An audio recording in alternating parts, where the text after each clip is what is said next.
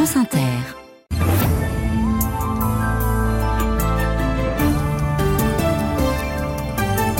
Et c'est le journal d'Hélène Philly. Bonsoir Hélène. Bonsoir à tous. Après le Nutri-Score, l'Origine Score, pour informer le consommateur sur l'origine française ou non du produit que vous achetez en supermarché. Nouvelle réponse à la colère agricole à deux jours de l'ouverture du salon de l'agriculture où le chef de l'État va renouer avec l'exercice du débat XXL, agriculteurs, distributeurs, écologistes et sans limite de temps. La tempête Louis souffle fort et fait une victime, un homme au volant emporté par une rivière dans les Deux-Sèvres cet après-midi. 90 000 foyers sont privés d'électricité en France. L'actualité, c'est encore la mère d'Alexei Navalny. Elle a pu voir le corps de son fils, mais accuse Moscou de chantage à propos de ses funérailles.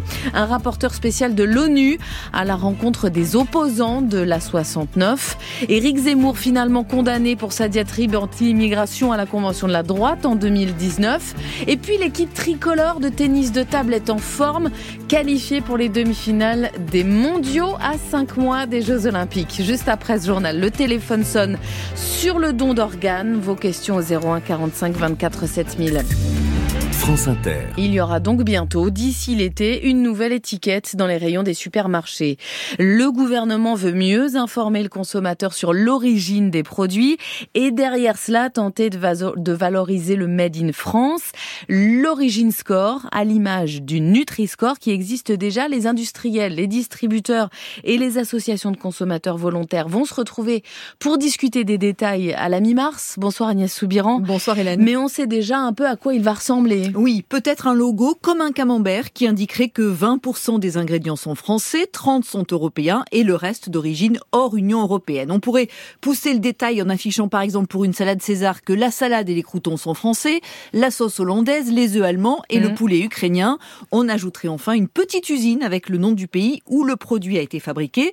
C'est le collectif En Vérité qui travaille sur cette question depuis longtemps qui a créé ce visuel, mais il pourrait être modifié ou adapté. Alors où est le positif? Où est Alors, le positif, le positif, et on l'a vu avec le Nutri-Score, c'est que ça peut pousser des industriels à revoir leurs recettes. Certaines céréales pour les enfants ont ainsi été allégées en sucre. Ensuite, ce serait sur la base du volontariat, ce qui permet d'aller plus vite. Mais pour ceux qui refuseraient de l'afficher, ben, on peut soupçonner des choses à cacher. Mais évidemment, si personne ne joue le jeu, alors là, ça ne sert à rien. Et puis, il y a des questions qui restent en suspens. Pour des chips, ce n'est pas difficile de savoir d'où viennent les pommes de terre, l'huile et le sel quand il s'agit d'un produit ultra transformé avec de nombreux ingrédients type lasagne. Est-ce qu'on va remonter jusqu'à l'origine du lait dans la sauce béchamel? Difficile sans doute, mais le gouvernement espère que les consommateurs qui le peuvent choisiront des produits peut-être un peu plus chers, mais d'origine en grande partie française. Et puis l'idée, c'est ensuite de porter le sujet à Bruxelles pour une réglementation au niveau européen, comme pour le Nutri-Score en cours de discussion. Quant aux centrales d'achats étrangères utilisées par la grande distribution pour tirer les prix vers le bas, le ministre de l'Agriculture l'a dit aujourd'hui, il y voit un manque de patriotisme de la grande distribution, tout en étant persuadé que la nouvelle version de la loi Egalim, annoncée hier, est une partie de la réponse. C'est pas la peine de se cacher, vous avez des gens qui, donc, dès qu'on fait une loi, essayent de la contourner. Alors il y a deux solutions. Soit vous renoncez, vous fermez votre euh, bouche et vous laissez faire et vous dites bah c'est comme ça. Soit vous dites bah tu continues, bah moi aussi je continue jusqu'à ce que tu aies compris qu'on va faire la loi et qu'on va la respecter. C'est effrayant de voir à quel point c'est mis en place une, forme d'étiquetage qui est trompeuse à l'endroit du consommateur. C'est quand même des gens qui sont allés à longueur de plateau nous expliquer au à l'automne que le bon prix c'était le bas prix et que s'ils ne trouvaient pas des produits français, ils iraient à l'étranger. Donc ils ont des responsabilités, il ne faut pas qu'ils se défaussent de leurs responsabilités. On les voit moins sur les plateaux. Hein. C'est un manque de patriotisme. Marc Fesneau avec Thomas Biet de France Bleu Armorique et je me tourne vers vous. Bonsoir Elodie Forêt. Bonsoir. Parce que le gouvernement, on le voit donc ces derniers jours, fait en sorte de donner des gages aux paysans avant l'ouverture du salon de l'agriculture. Le chef de l'État va l'inaugurer samedi. C'est tradition avec déambulation dans les allées. Mais Emmanuel Macron a aussi prévu de se livrer à un exercice inédit oui, un grand débat au cœur du salon de l'agriculture, dans le hall 1 où se trouvent les animaux, où se déroule le grand concours général. C'est là que le président montera sur le ring normalement dédié à la présentation des bêtes. Emmanuel Macron, lui, viendra échanger à bâton rompu, sans filtre, martèle l'Élysée. Autour du ring, un maximum d'interlocuteurs, agriculteurs, éleveurs, producteurs de toutes les régions, les représentants syndicaux bien sûr, et les présidents présidents des chambres d'agriculture, mais les invitations qui viennent de partir visent beaucoup plus large. Les distributeurs, Michel-Édouard Leclerc, mmh. Lidl, les transformateurs comme le groupe Bigard, mais aussi les associations, mouvements écologistes, soulèvement de la terre, génération future, sans médias interposés, explique l'Élysée. On veut confronter ceux qui ne veulent plus manger de viande et ceux qui, au contraire, veulent produire plus pour préserver les éleveurs. La parole sera libre, nous promettons encore. La durée pas fixée, au moins deux heures. Il faut s'attendre, disons-le, à beaucoup plus. Ça va être viril, prédit un interlocuteur du président spécialiste des questions agricoles. Satisfait malgré tout de cette annonce, tant la déambulation classique dans ce contexte de colère semblait inenvisageable. Merci beaucoup Elodie Forêt. C'est aussi dans ce contexte que Bruxelles lâche du lest. La Commission européenne dévoile aujourd'hui toute une liste de propositions pour assouplir certaines exigences environnementales sur les prairies notamment et réduire jusqu'à 50% le nombre de visites de contrôle dans les exploitations. Notez aussi cette décision euh, inédite, la justice qui condamne ces négociants accusés d'avoir acheté le vin d'un viticulteur bordelais à un prix abusivement bas, 350 000 euros de dommages et intérêts. Et puis la tempête Louis a fait une première victime ce soir. Un homme emporté par le courant au volant de sa voiture dans les Deux-Sèvres. Il avait 52 ans. La tempête Louis souffle fort. 90 000 foyers sont privés d'électricité selon Enedis. Et la SNCF a été obligée de suspendre la circulation d'un certain nombre de trains régionaux dans l'ouest, les lignes Caen-Cherbourg, Rouen, Granville notamment. De nombreux Normands sont bloqués ce soir à Paris-Saint-Lazare. Nicolas est à bord d'un train qui devait partir il y a deux heures et demie effectivement, la SNCF vient de nous confirmer que du coup, il y avait différents, différents incidents, donc euh, chute d'arbre, rupture de caténaire, et qu'il n'était pas encore en capacité de nous dire quand est-ce que le train allait démarrer. J'espère pouvoir rentrer, euh, rentrer Rouen comme l'ensemble des passagers, j'imagine, qui sont dans ce train-là. Je ne sais pas si la SNCF a effectivement pris la mesure du niveau de tempête et du coup des conséquences que ça allait engendrer, mais là, du coup, ça pose un sérieux problème puisque dans mon cas personnel, je n'aurais effectivement, je me serais effectivement pas rendu à Paris aujourd'hui. Voilà le témoignage de Nicolas au téléphone de Charlotte Coutard de France Bleu Normandie. Euh, les trains ne devraient pas pouvoir partir avant au moins 21 heures, fait savoir la SNCF. Quant au dédommagement exceptionnel promis par la compagnie euh, ferroviaire aux voyageurs touchés par la grève des contrôleurs le week-end dernier. Un code sera envoyé sous un mois, ouvrant droit à une réduction de 50% sur l'achat d'un prochain voyage à utiliser sous 30 jours. Sur les routes, la mobilisation contre l'A69 entre Toulouse et Castres prend une dimension encore un peu plus internationale avec la venue aujourd'hui d'un rapporteur spécial de l'ONU après la militante Greta Thunberg la semaine dernière pour rencontrer les opposants. Pascal Daniel sur place pour France Bleu Occitanie. Michel Forst vient sur la ZAD de la Crémade pour écouter tout le monde. Là, il est guidé par Thomas Braille, l'ancien gréviste de la faim et de la soif. Smartphone en mode vidéo au point. Les deux hommes avancent au milieu de militants anti à 69. On préfet Honte au préfet du Tarn C'est scandaleux Honte au préfet du Tarn Et de souches d'arbres récemment abattues. Là, on est en période euh, d'hibernation euh, des, euh, des chiroptères, des chauves-souris. Et donc là, avec les vibrations qu'il y a dans le sol et les tronçonneuses, après tout vibre dans les arbres. J'ai vu la plainte. Voilà, on est d'accord. Avant cela, le rapporteur spécial de l'ONU a échangé à voix basse avec deux députés LFI, Karine Hérodi du Tarn et Anne Stambach de Haute-Garonne. Et merci d'être venu. Merci, beaucoup. Merci beaucoup. Pas de compte rendu pour le moment. On en reste là pour le moment. Pas, de prise de parole publique.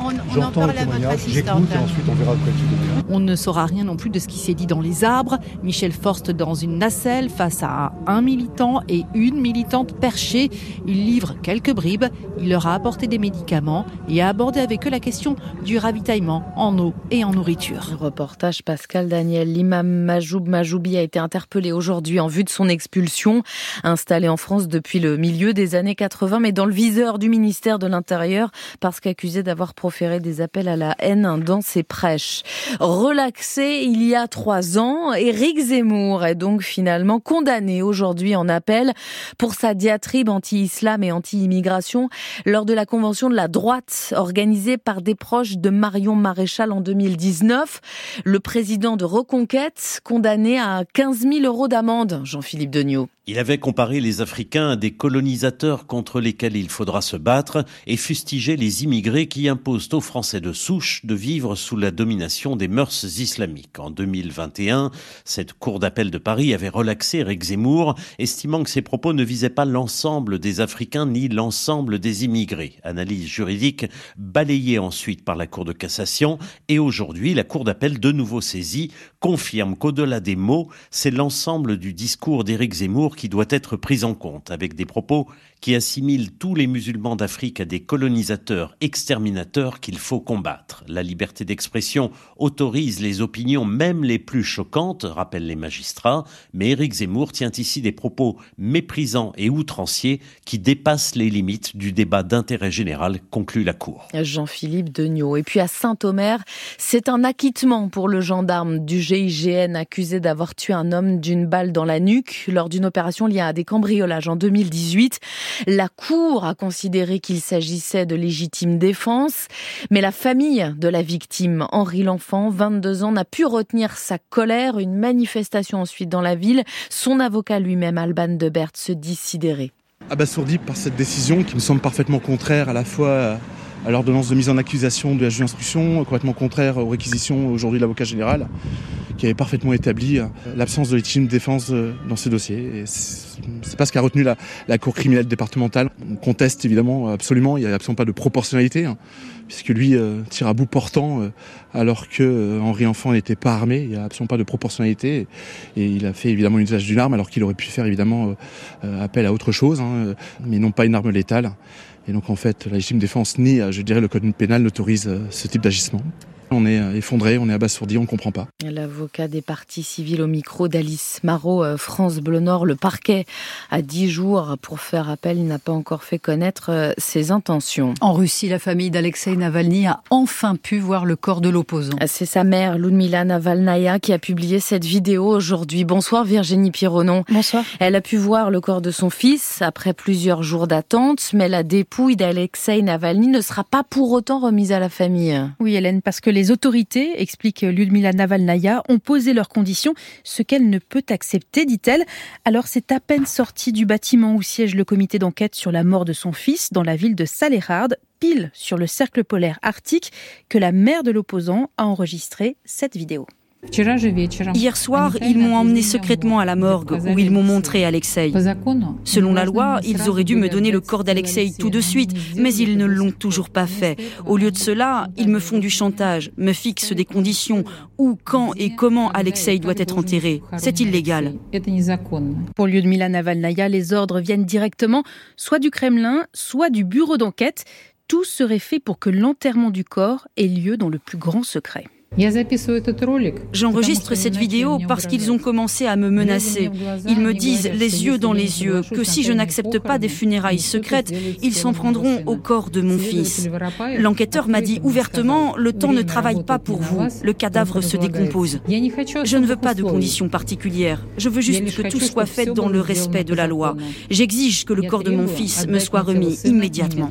Que le corps lui soit remis pour que la famille puisse faire son deuil, mais aussi, ajoute la mère d'Alexei Navalny pour que tous ceux qui le souhaitent puissent avoir l'occasion de lui dire au revoir. Virginie Pironon, la, la Russie qui revendique de nouvelles avancées sur le terrain de la guerre en Ukraine, le village de Pobeda dans l'Est après Avdivka, deux ans de guerre samedi. Un rapport de l'ONU confirme aujourd'hui que près du tiers de la population, 14 millions d'Ukrainiens, ont dû fuir leur foyer depuis l'invasion. Déplacés dans le pays ou à l'étranger, une route de l'exil que ne connaissent que trop bien les ONG qui viennent en aide aux migrants au quotidien, des organisations qui subissent de plus en plus d'intimidation, voire de menaces, de harcèlement de la part des États, une tendance à les criminaliser qui inquiète le Conseil de l'Europe aujourd'hui, Valérie Crova. Que ce soit en Grèce, à Chypre, en Hongrie ou en Italie, le harcèlement subi par les personnes qui viennent en aide aux réfugiés est préoccupant. Il peut prendre des formes violentes,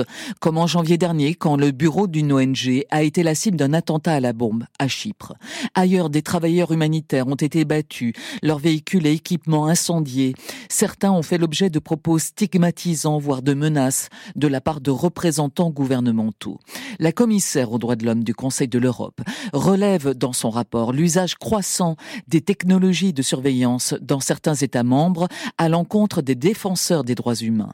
Les écoutes téléphoniques et l'utilisation de logiciels espions touchent également les avocats et les journalistes qui couvrent les questions migratoires. Pour inverser cette tendance répressive, la commissaire appelle à prendre des mesures urgentes pour protéger ceux qui viennent en aide aux migrants. Les gouvernements européens devraient voir les défenseurs des droits humains comme des partenaires. Au lieu de cela, ils les traitent avec hostilité, souligne Dunia Mijatovic, dont le mandat s'achève en mars prochain. Et c'est l'un des réseaux de passeurs les plus importants dans la Manche qui vient d'être démantelé. 19 personnes ont été arrêtées en Allemagne dans le cadre d'une vaste opération internationale menée par Europol. Le réseau serait responsable d'au moins 55 traversées entre 2 et 3 000 personnes transportés au total pour un coût par passager entre 1000 et 3000 euros.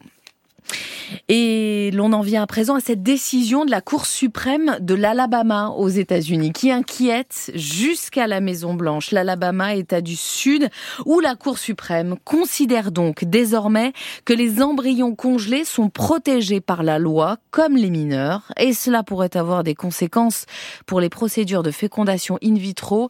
Loïc Loury est à New York. Avant même sa naissance, l'être humain est à l'image de Dieu et ne peut donc pas être détruit sans atteindre à sa gloire. Les mots semblent tout droit sortis d'un prêche, ce sont pourtant bien ceux d'un arrêt rendu vendredi dernier par la Cour suprême de l'Alabama. Dans leur décision, les magistrats affirment que les embryons congelés doivent être considérés comme des enfants, cela faisant suite à la plainte de trois couples qui réclamaient des dommages et intérêts après la destruction de leurs embryons dans une clinique de fertilité.